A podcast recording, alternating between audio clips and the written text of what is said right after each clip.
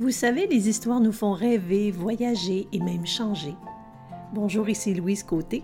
Aujourd'hui, j'aimerais vous raconter au creux de l'oreille l'histoire de l'aigle qui change de bec. L'aigle a la plus longue durée de vie de ces espèces. Il peut vivre jusqu'à 70 ans. Mais pour atteindre cet âge, l'aigle doit prendre une décision très difficile. Dans sa 40e année, ces longues serres flexibles de l'aigle ne peuvent plus saisir une proie qui sert de nourriture. Son bec long et pointu devient plié.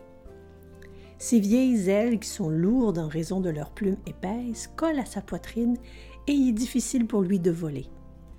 Ensuite, l'aigle se retrouve avec seulement deux options mourir ou passer par un douloureux processus de changement, un processus qui dure 150 jours.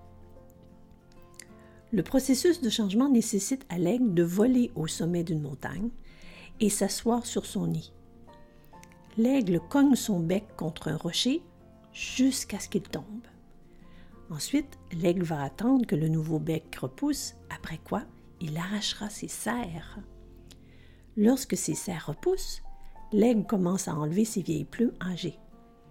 Et après ça, l'aigle prend son fameux vol de renaissance et de vie pour les 30 prochaines années et plus.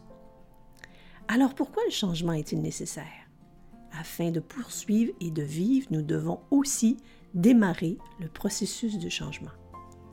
Nous avons parfois besoin de nous débarrasser de vieux souvenirs désagréables, des habitudes négatives, des idées figées. Seulement libérés des vieux fardeaux, nous pouvons prendre l'avantage sur le présent. Si un aigle peut sauver sa vie et décider de changer sa vie à l'âge de 40 ans, ben pourquoi pas nous? Afin de faire un nouveau voyage, il faut abandonner les anciennes croyances négatives qui nous limitent. Ouvrez votre esprit et laissez-vous voler haut comme un aigle. Vous savez, quand il pleut, tous les oiseaux se cherchent un abri, mais l'aigle, lui, évite la pluie en volant au-dessus des nuages.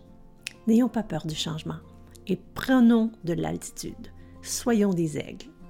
Je vous invite à réfléchir à ça dans les prochains jours et je vous dis à très vite pour d'autres histoires qui éveillent et en attendant, vous pouvez me retrouver sur louisecoté.com.